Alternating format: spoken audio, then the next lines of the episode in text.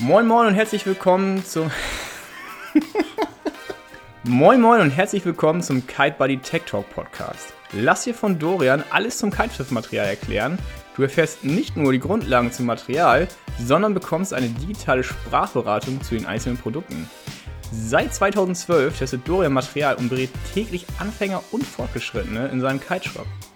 Solltest du Fragen zu dieser Podcast haben, dann schreib doch einfach eine E-Mail an dorian at kite-buddy.de. Wir wünschen dir viel Spaß bei dieser Episode. Herzlich willkommen zu dieser Podcast-Episode. Wir werden heute das Cold Shapes Horizon Kiteboard vorstellen. Es ist tatsächlich von allen Cold Shapes Boards das Board, was am meisten unterschätzt wird. Und äh, damit du weißt, wofür dieses Board auf den Markt gebracht wurde und welche technischen Eigenschaften es hat, wird dir das gleich einmal Mario Rottwald im Detail vorstellen. Er ist der Entwickler des Kiteboards, mehrfacher Europameister im Kitesurfen in der Disziplin Freestyle und wir lassen ihn jetzt mal zu Wort kommen. Ich wünsche dir viel Spaß und wir hören uns gleich wieder. Moin Dorian. Jo, ich hoffe, du konntest die letzten Tage auf dem Wasser genießen. Und hier, wie versprochen, noch ein paar Infos zu unserem Horizon. Ähm, ja, das Horizon ist das Freestyle Wakestyle Deck aus unserer Range. Ähm, da haben wir uns natürlich sehr am Polar orientiert und haben auch, obwohl es Richtung ähm, ja, Wakestyle, Freestyle geht, ähm, uns trotzdem noch zur Prämisse gesetzt, dass wir wirklich ein komfortables und sehr leicht zu fahrendes Board haben.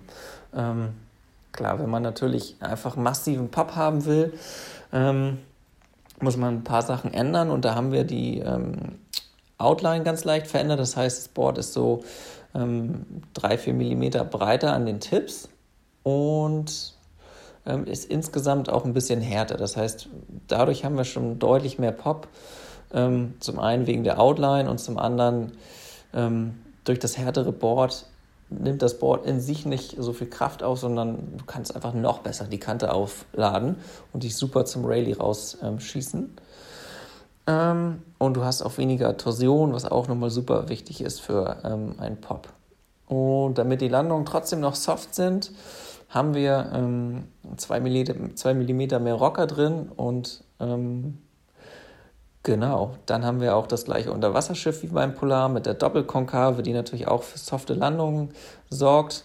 Insgesamt geht das Board, würde ich sagen, fast genauso früh los wie das Polar, einfach durch die etwas breiteren ähm, Tipps, also trotz ähm, des Rockers.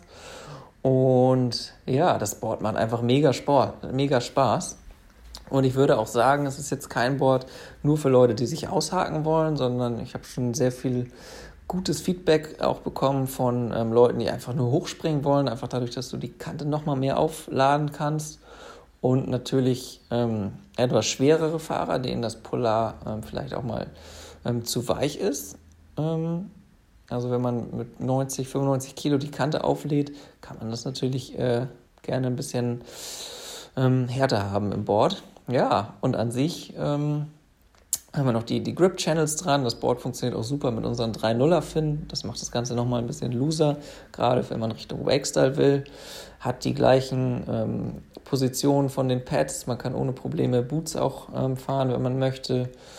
Und kann aber auch, äh, wenn man sagt, man geht Richtung Big Air und nimmt das 1,35er, den Handle montieren.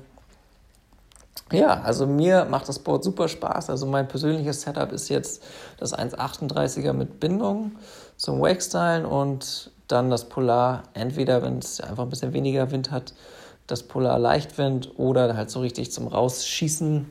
Wenn man mal äh, Board vor den Füßen nehmen will, dann fahre ich das 1,35er Polar. Genau, und dann bin ich sehr gespannt, was du zum Horizon sagst. Hoffe, der Rayleigh ähm, Blind klappt damit. Und dann freue ich mich ähm, ja, jetzt auf die Herbststürme. Ganz liebe Grüße. Jetzt fällt es mir tatsächlich wirklich schwer, hier noch irgendwelche ergänzenden Informationen dir geben zu können. Also, was ich allerdings am Anfang gesagt habe, was Mario jetzt hier vielleicht nicht erwähnt hat, das Board ist minimal härter, ja, nicht minimal, es ist härter abgestimmt als, als das Polar Kiteboard. So, und ich habe am Anfang der Episode ja gesagt, dass viele das Board nicht so richtig zuordnen können und nicht so richtig wissen, was sie erwartet. Tatsächlich ist das Board von seiner Härte, ja, ähm, ähnlich dem Core Choice Kiteboard. Also ich würde sagen, dass die beiden da in der gleichen Liga spielen. Und ich würde in der Regel, Mario sagte ja, wenn man die Kante etwas härter aufladen möchte, ich würde grundsätzlich eher so den sportlicheren Kiter, der über 90 Kilo wiegt, ähm, nicht zum Polar raten, sondern da, also vorausgesetzt, er hat gesunde Knie und alles, äh, da würde ich ihm eher zum Horizon Kiteboard raten.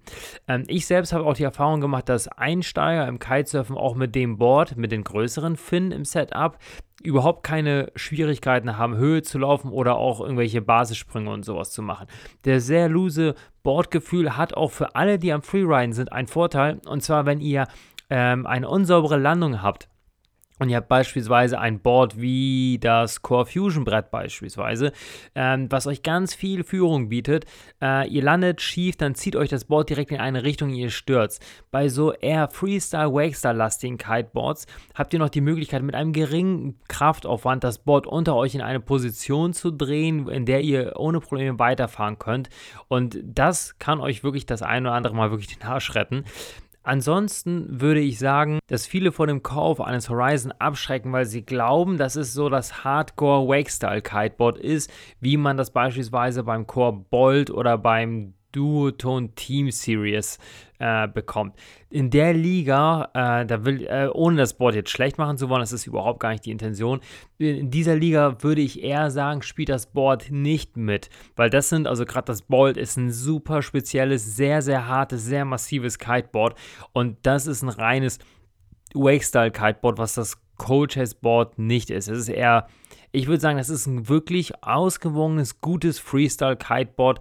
Eigentlich so der Gegenspieler zum Core Choice. Okay, Solltest du Fragen zu dieser Podcast-Episode haben, schreib mir gerne eine E-Mail an dorian.kite-buddy.de oder besuch mich einfach bei mir im Kite-Shop. Ich freue mich von dir zu hören. Bis demnächst.